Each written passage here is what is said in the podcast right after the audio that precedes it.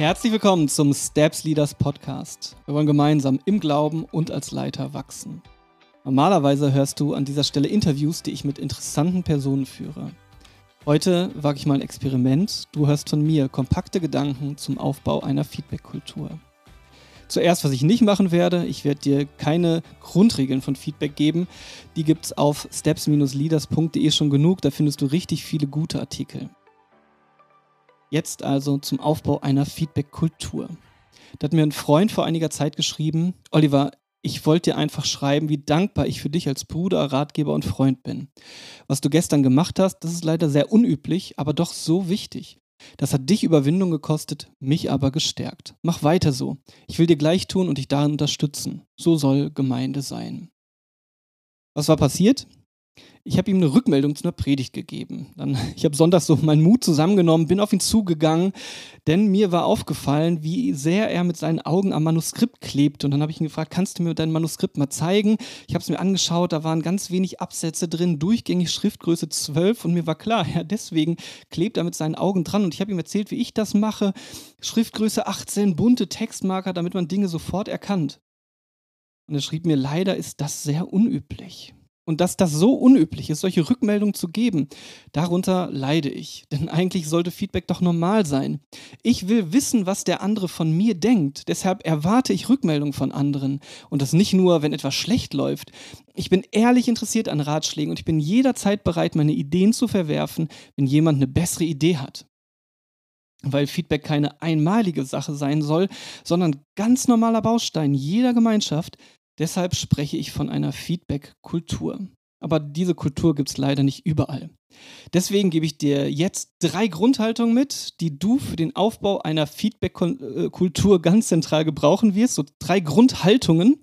Und dann mache ich drei Praxistipps, wie du ganz konkret eine Feedback-Kultur aufbauen kannst. Die erste Grundhaltung lautet, ich bin fehlerhaft und geliebt ich bin fehlerhaft. Und weil ich fehlerhaft bin, muss ich korrigiert werden. Das gilt für jeden von uns. Dass ich so eine Rückmeldung bekomme, so ein Feedback, vielleicht auch was Negatives, das berührt nicht meine Identität. Kritik macht mich nicht wertlos, sondern nur besser.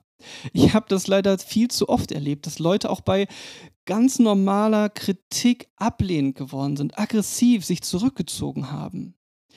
Eine Feedback-Kultur fängt ganz einfach bei einem immer tiefer verankernden Selbstverständnis an, dass ich sündiger bin, als ich es mir jemals vorstellen kann und gleichzeitig geliebter, als ich es zu hoffen wage. Ich bin fehlerhaft und geliebt. Die zweite Grundhaltung. Fehler machen ist super. Versuch und Irrtum, die führen zu einer Aufwärtsspirale. Wir stehen jeder von uns in Gemeinschaften mit immer neuen Herausforderungen. Nicht jede Lösungsidee zu diesen Herausforderungen muss funktionieren. Manches wird scheitern. Und das ist gut so. Oder das ist dann gut, wenn wir aus diesen Fehlern lernen und uns weiterentwickeln. Mit dieser Haltung sind Fehler keine Schande, sondern gerade der Weg zu einer positiven Veränderung. Deswegen, Fehler machen ist super. Und die dritte Grundhaltung, auch wenn ich gebetet habe und mit Bibelversen argumentiere, kann ich mich irren. Im frommen Bereich ist mir das an einigen Stellen aufgefallen, dass es so eine Art Feedback-Resistenz gibt. Menschen, die den Eindruck hatten, ganz direkt von Gott geleitet zu werden, die waren nicht mehr empfänglich für Rückmeldungen. Dabei ist im Neuen Testament zum Beispiel ganz klar, dass sogar prophetische Aussprüche beurteilt werden sollen. Wahrscheinlich ist es sogar besonders für die unter euch wichtig, die sich direkt von Gott geleitet fühlen, sich in eine Feedback-Gemeinschaft einzufügen. Ich bin fehlerhaft und geliebt. Fehler machen ist super und auch wenn ich gebetet habe und mit Bibelversen argumentiere, kann ich mich irren.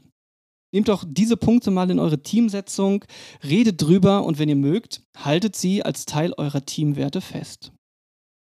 Über diese Grundhaltung diese Grundhaltungen reden, das ist ein guter Start. Wenn ihr im Team so transparent darüber redet, dann wundert sich niemand, wenn er dann wirklich Feedback von euch bekommt. Und jetzt habe ich noch drei ganz praktische Tipps, wie du eine Feedback-Kultur aufbauen kannst. Erstens, lade zu kritischem Feedback ein. Wie war meine Andacht? Wie fandest du den Ablauf der Besprechung? Bitte schmier mir jetzt keinen Honig um den Bart, sondern sag mir, was ich besser machen kann. Gerade wenn du dich als Leiter kritisierbar machst, dann merken die Leute, dass du in der richtigen Grundhaltung lebst. Ja, du weißt und signalisierst, dass du fehlerhaft und geliebt bist, dass du aus Fehlern lernen willst und dass du dich irren kannst. Und wenn du diese Grundhaltung lebst, ja, dann ist das ein tolles Signal, auch für die Leute, mit denen du zusammen unterwegs bist. Deswegen lade zu kritischem Feedback ein. Zweitens, starte mit Feedback in normalen Situationen. In einer Krise ist es fast unmöglich, mit Feedback zu beginnen. Probleme haben dich gestapelt, Emotionen kochen hoch, Beziehungen sind angespannt. Deswegen beginne mit einer Rückmeldung, wenn es gerade ganz gut läuft. Zum Beispiel, wenn ein Spiel war, bei dem du viel loben kannst und dann noch einige Verbesserungsvorschläge machen kannst. Starte Feedback in normalen Situationen. Und drittens, systematisiere Feedback. Auf jeder Freizeit, die ich leite, steht der Rückblick auf den letzten Tag ja, auf der Tagesordnung der Mitarbeiterbesprechung. Mit meinen Mitarbeitern für jährlich Mitarbeitergespräche anhand eines Gesprächsbogens. Im Gesprächsbogen, da ist dann auch ein Punkt enthalten, dass sie mir als Leiter eine Rückmeldung geben sollen. Ja, so systematisiere ich das Feedback, indem ich es auf die Tagesordnung oder in den Gesprächsbogen aufnehme. Wenn du Feedback nicht in die Abläufe integrierst, und das Feedback so systematisierst, ist die Wahrscheinlichkeit hoch, dass es ganz zufällig bleibt und nicht zur Kultur wird.